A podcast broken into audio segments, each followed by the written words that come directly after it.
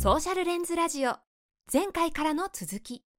はい前回は教育クリエイターであり、アオリガールの、うん。えーエリさんのパーソナル部分深掘っていきましたけど、最後の第3話はですね、やっぱり今チャット GPT とかでうん。やっぱ AI がもうどんどんどんどん台頭してきているじゃないですか、まあそういうこの社会の中もうどんどんどんどん仕事が生まれてなんか不安だとかって言われるうんこの時代なんかやっぱ教育をしているエリさんはうん見えてるものがきっとなんか異なること見て見えてたりとかあるいは教育の役割ってうん。もっとあるよねとか、うん。あのうん。人間に残された価値ってこれだよねみたいなこととかを、うん多分考えてると思うので、うん。そういったちょっと抽象的な話になるかもしれないですけど、うん。ぜひそういった話だったりとか、うん。あるいはもう目論んでるこの今、うん。6位のメソッドだったりとか、うんそういうのをどんどんどんどん普及させていこうと思ってる中だと思うので、そこら辺からちょっとあの話ができたらなと思っておりますが、もう第2話の最後ら辺から小平さんがもう質問したくてしょうがない顔をしてたので、もう最初からじゃあ小平さんにそうですね。質問してもらおうかな。すいません、本当に。もう聞きたいことが多すぎて。あの、じゃあ端的にちょっと六遊のこれからの目論みについてぜひちょっと伺いたいと思ってるんですけど。はい、ありがとうございます。あの、六遊、いつもあの言ってるのが、やっぱりこう、人数規模を大きくしたいみたいな会社でも、売り上げを大きくしたい会社でもやっぱりなくて、うなんかやっぱりその、なんていうのかな、こう、実験的に事例を作っていく、なんかこう、先端、先頭に立って耕していくみたいな、やっぱり役割な気がしていますと。で、あの、今、その、ね、うるま市とかでもこのうん。SEL が全小中学校に導入されていて、で、そこの伴奏とかもさせてもらってるんですけど、なんか、やっぱりこう、事例を作って、それを他の地域が真似できるような。で、しかもそれを自分たちでやろうとするとめっちゃマンパワーいるんですけど、やっぱりいろんな人たちができる形で、なんか、オープンソースにできるものはオープンソースにしていくみたいな動きを、もう来年度も結構進めるんですけど、なので、なんていうんですかね、あの、まあ、いろんな人たちと協力をしながら、本当にコレクティブインパクトを、あの、作っていく。で、かつ、じゃあどういうコレクティブインパクトかって言った時に、まあ本当にその、で、さっきそのチャット GPT の話とかもあったと思うんですけど、まあ、人間、なんかその感動をしたりとか、なんかやっぱりその心が動くっていうことが、やっぱり人間にしか起きないというか、起きえない、うん作れないことな気がしているので、なんかそういったあたりだとか、なんか達成感を感じたり、幸せを感じたり、なんかそういうことを作り感じられるような、あー人、社会というものを作っていくための本当に必要な教育っていうもの、まあそれが私うんうん。SL だとも思ってるんですけども、も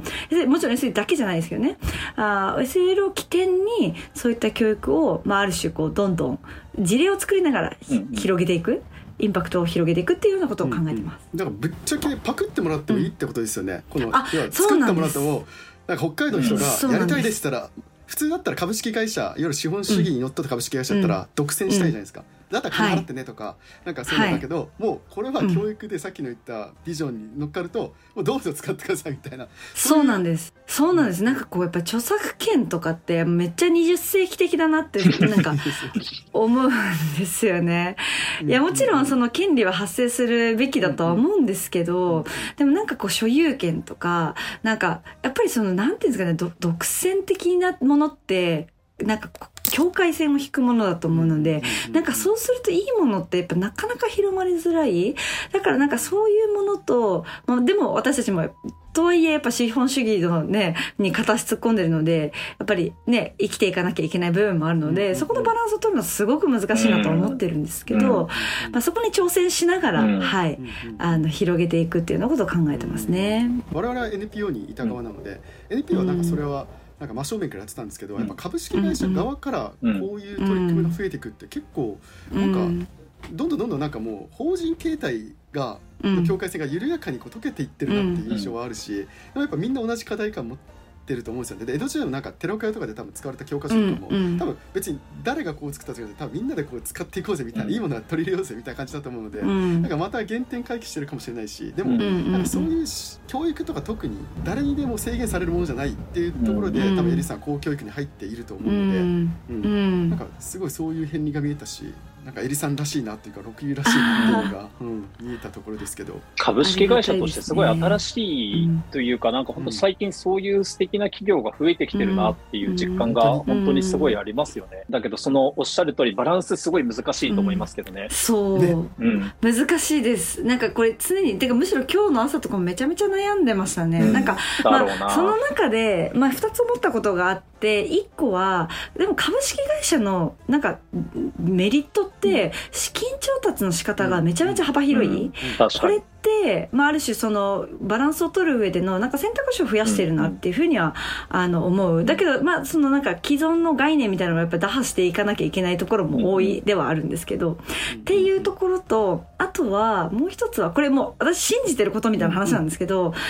なんか本当に自分たちが価値があるとか大切だ必要だと思ってることをなんかやっているんだやれているんだっていう感覚があれば、なんかやっぱ自然とまあこれまでもあのなんかスキームができてきたり、うん。なんかお金が集まったりってことはやっぱりあったので、なんかそこの感覚が持てるように本当に誠心誠意、あの日々ことを作り信じあのなんなんていうかね人事を尽くして天命を待つっていうことをなんかやっていくことが、うんまあまあ精神論みたいな話なんですけど、ひいてはそのバランスを取る上では重要なんじゃないかなっていうふうには思ってますね。この今おっしゃった例えばそのこれからやりたいことっていうので今うん。いろいろお話ししてくださいましたけど、うん。SEL ってうん。なんかコンテンツとしてなんか具体的にどんな感じなんですか、そうですね。SEL としてはあコンテンツって今あのおっしゃられたと思うんですけど、そもそもこれスクールベーストアプローチって英語とかで言われるんですけどスクールワイドプロアプローチとか、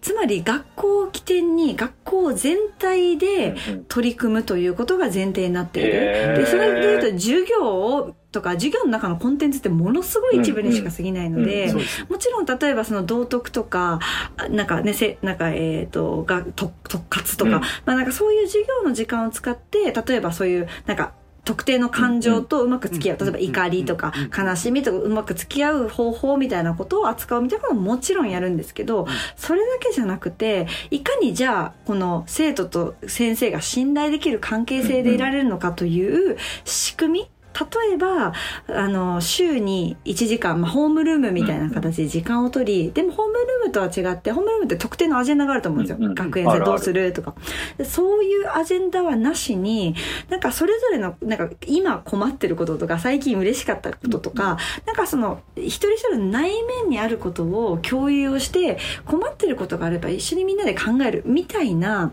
時間を週に1時間しかも絶対固定の多分15人ぐらいで年間動くみたいななんかそういう時間を設けるみたいな仕組み作りの話もあったり空間作りとかもあるんですよね。うんその自分自身がこう落ち着かない集中できないと時に自分でその場所に行ってある種自分をこうマネジメントできるクールダウンできるような場所を作るみたいな、まあそういうなんか多角的なアプローチでもありますね。ほぼエコシステムみたいな話ですねもうなんかそうです。コンテンツじゃ全然ないねそうなんです。ですよね一発そうなやってんですよ習得できるってことじゃないってことですよね、そうなんです。そうなんです。壮大だなマジで。そうなんです。な ので、やっうん、た後ややる前でやったとやっぱ全然違うってことですか、うん。ね一年後とかあやっぱり全然違いますね。それは関係性の質が違ったり、うん。あとはなんかそのせ生徒でいうと生徒の生き生き度みたいな、うん。まあもうちょっと具体的な数字でいうと例えば不登校が減るとか、た退学者が減るとか、うん。あとはなんかこう積極的に例えば課外活動とかに参加する生徒がもう劇的に増えるとか、まあ、あのもちろん成績が伸びるみたいな学校とかもあるんですけど。なんかそういう話って多分そのリスナーで聞いてくださってる方だったら、お子さんがいる方だと、うちの学校でもそういうのやってほしいって思う人いると思うんですけど、それは、その、六遊としては、例えばその東京都でそういうリスナーさんがいたとして、どうやってこう展開していこうかみたいな風になんかこう企んでたりするんですか、あそうですね、ありがとうございます。本当にもう本当来年の23年度の,、まあ、あの10月ぐらいからつまり24年度の学校づくりに向けて、なんかこう伴走してほしい、まあ、それだから私たちが直接介入するみたいな話と、まあなんかこれをなんかなんていうんですかねススターターキットじゃないですけど、うんうんうん。なんかひとまずベーシックここを見てこれをなんか使ってみみこういう観点でこういうことをやってみてこういう観点でこれを使ってみるとあのいきうまくいくいきそうだよみたいな、うんうんうん。あのところをある種オープンソースであのやるっていうことも考えていたりしえー、オます。ープンソースでね、すごいな。はい。えーめっちゃ楽しいですオープンソースでできることのもちろん限界もあると思うので、うんそういうところはなんかこう学び合いのコミュニティを作ったり、うんあとはまあ私たち直接介入したりみたいなところでやっていけないかなっていう今構想ですね。めっちゃ楽しそうじゃん。えー楽しそうですよね。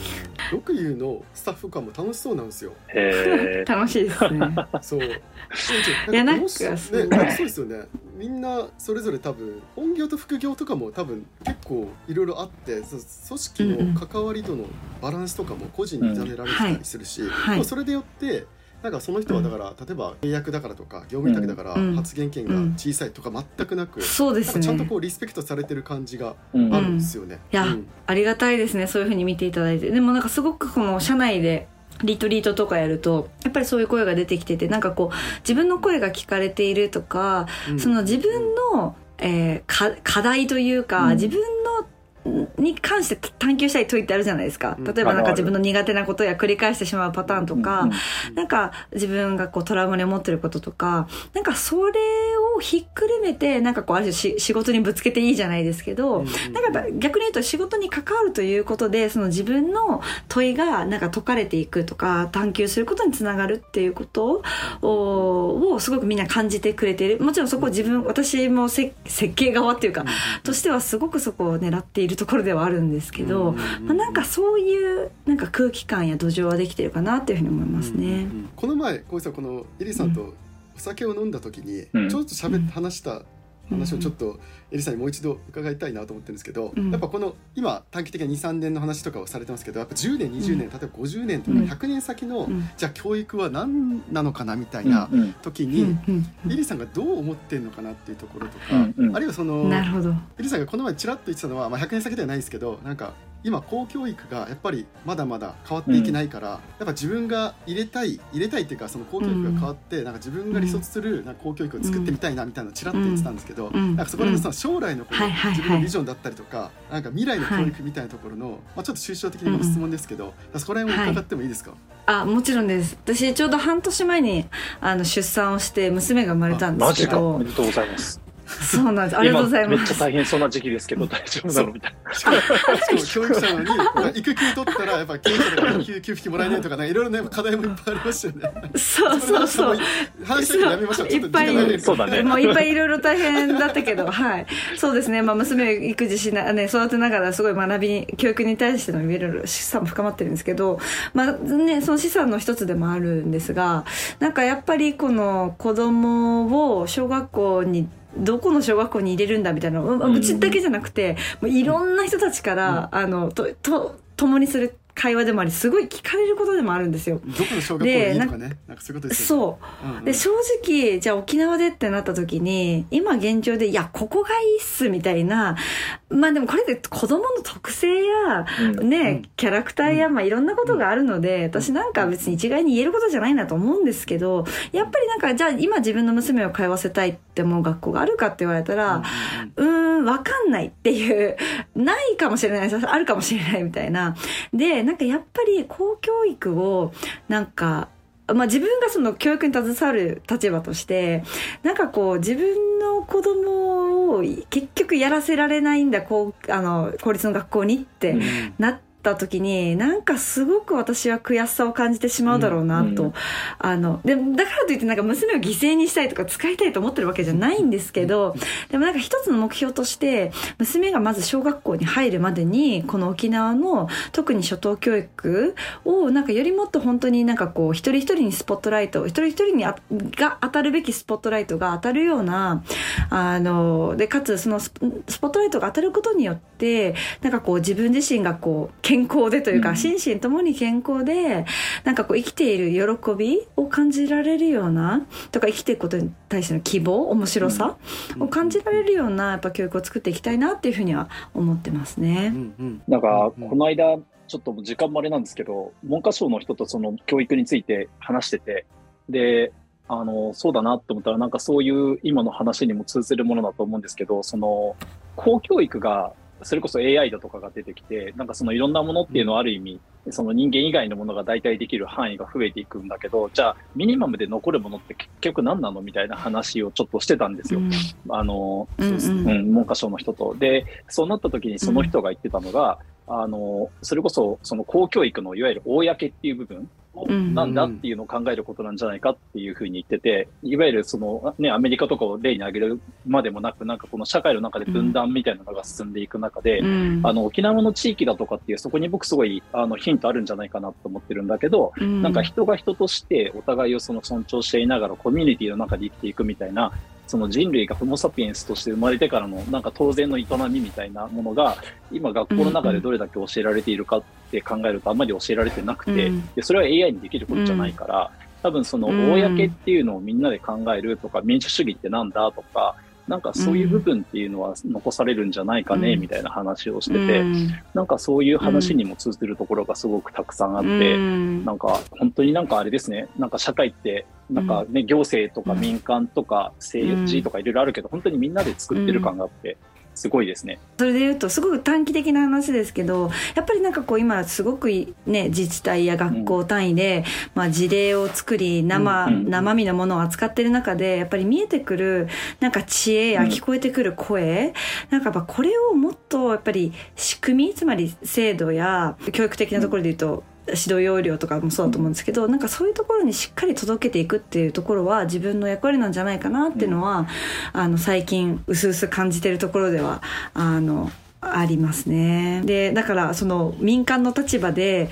あのまあ、見えてきていること、まあ、もちろん自分の教員経験とかもありますけどなんかそこをしっかりそのなんて組組み入れて、うん。なんかみんなで本当に公を考えていくところの一員に自分もなれたらなってすごく思ってますね。楽しみですね。ね、楽しみだね。エリーさんが沖縄に来てくれたことこそが沖縄の財産ですよ。本当だよ。いやマジそんぐらい本当に？マジで思ってます。本当だよ。本当に。泣いちゃう。いいな。まあ、中心にいるじゃないですか教育の。中心というかなんかうエリさんの周りにもいっぱいいるしエリさん中心にいる人もあるし、でも、うんうん。結構教育って何ぞやってた時にやっぱ教員だけしか喋ってなかったみたいなのうんもあるし、うんどちらかというと、うん。基地問題とかの方がやっぱアジェンダでかいので、うんそっちに行きがちなんですけど議論は。やっぱ若い人たちが結構そういう熱量感じません？エリさんとかもなんか結構関わりたいっていう人が普通にいたりとかするし、うん、そういう若者とかがなんか教育に携わりたい。でも教員はちょっとやめてちょっと第三者がた携わりたいみたいな人たちのうんやっぱ受け皿になってるし、うん。うん。そういう人たちがどんどん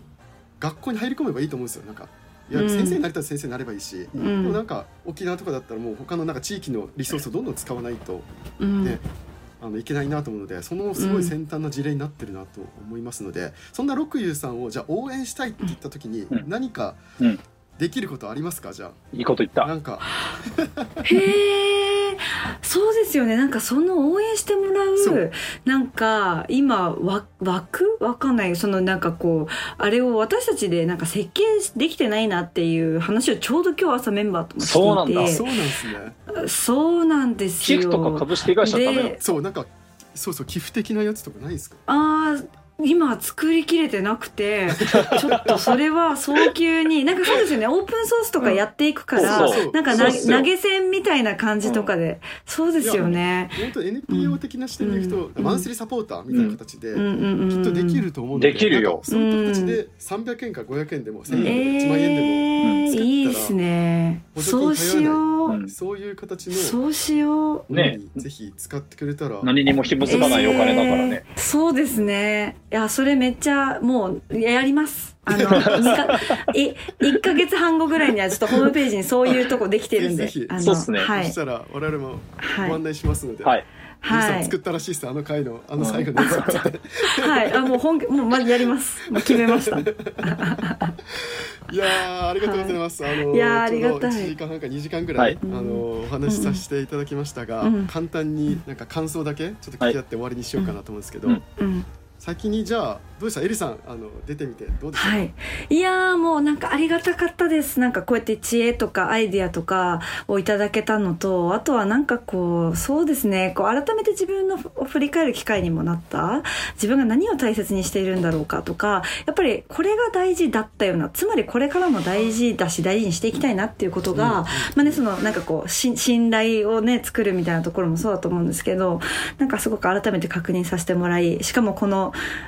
あの憧れのお二人とおしゃべれるコンビできるというはいワクワクな機会をはいなんかこれからも公を一緒になんか考えていくっていうことをなんかさせてもらいたいなって思える時間でしたありがとうございましたありがとうございますまとめがうまい。い小江さんどうですかや、もう、あの、やっぱ革命は地方から起こるんだなと思いました。ああそうですね、はい。辺境から起こるな、もう歴史が示す通りでございます。めっちゃ楽しみだなと思いました。いやーもう僕も最後思ってたのは、まあ、光栄さん早く沖縄に移住しないかなと思ってるのいでやーそれですとりあえずね今年の夏行くんで、はい。じゃああの下見ということでそうですね。下見ということで行きます。はいそうクレイジーパパの下向井クレイジーパパいやー、もちょっとそうだよ。ああもう一緒に飲めたら最高です、あぜひぜひぜひマジリアルな沢木こ沢木幸太郎みたいな人ですよね。なんか、大好きなんですけど、はい。ちょっとおお会いしてみたいな。夏行きます。ぜひはいお待ちしてますね、家族監督もぜひはいその時にいろいろ話できたらそうだなと思います。はいはい、じゃあぜひ今回のゲストは、えー、六遊代表の下向井えりさんでした。はい、ありがとうございましたりがとうございました今後もソーシャルレンズラジオは毎週水曜日、えー配信してますので、ぜひチェックしていただくのと、はいぜひ評価5を押してもらえたらはい嬉しいです。はい。5年。5です。ははいい。じゃあ。じゃあそれではあの本当にお時間いただきありがとうございました。エリさんまた引き続きよろしくお願いします。ありがとうございましたはいありがとうございましたソーシャルレンズラジオ次回に続く